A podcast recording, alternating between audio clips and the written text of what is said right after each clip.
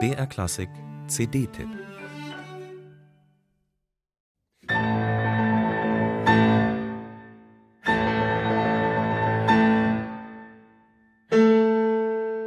Einen ziemlich pathetischen, ja angeberischen Auftakt hat sich Ligeti da einfallen lassen. Doch was dann folgt, verleiht dem Oktavtremolo der ersten zwei Takte eine ironische Pointe, nämlich nicht das vielleicht erwartbare Virtuosengedonner, sondern eine Klangwüste, karg und eintönig im wörtlichen Sinn.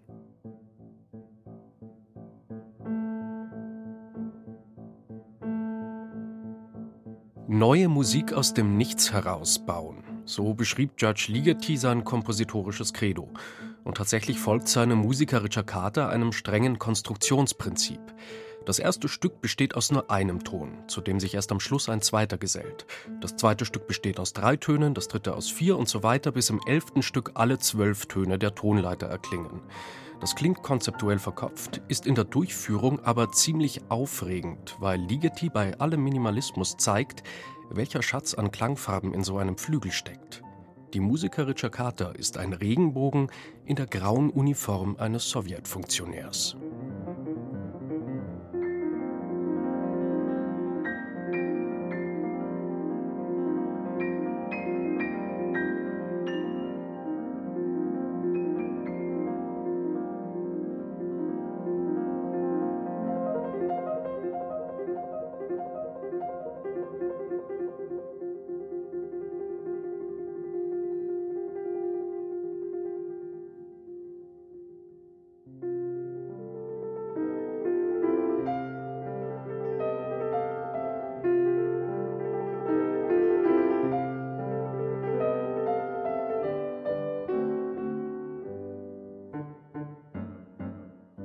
Moment, soll das jetzt ein Scherz sein?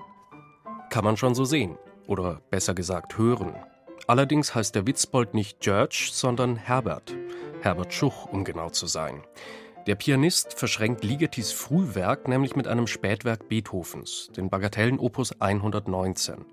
Immerhin handelt es sich bei diesen von Beethoven sogenannten Zyklus von Kleinigkeiten auch um Miniaturen, die ihre Kürze zum Trotz das gesamte Spektrum seiner musikalischen Ausdruckswelt widerspiegeln. Lyrisch und keck, komisch und kämpferisch.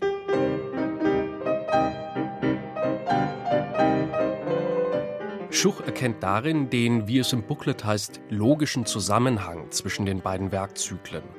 Auch das klingt erstmal konzeptuell verkopft, ist in der Durchführung aber schlicht genial.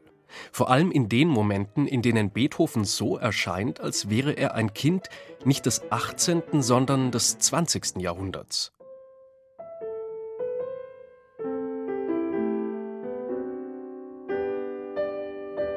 Fast ein bisschen gruselig, wenn man nicht sofort kapiert, was da gespielt wird. Die Aufnahme lebt von solchen Irritationen, klingenden Kippfiguren, bei denen unklar ist, ob man noch Ligeti oder schon Beethoven hört. Aber nicht nur auf Beethoven, auch auf Ligeti wirft Schuchs originelle Zusammenstellung ein neues Licht. Die Musiker Richard Carter ist sozusagen Detox für die Ohren. Sie entschlackt und schärft die Sinne. Wenn dann wieder eine Bagatelle an der Reihe ist, dann ist das ein bisschen so wie beim Fastenbrechen. Von zu viel Zucker würde einem schlecht. Eine Prise reicht. Glücklicherweise ist Herbert Schuch an den Tasten ein Meister der feinen Dosierung. Manieriert oder übertrieben gestaltet ist da nichts. Eine echt fantastische Einspielung.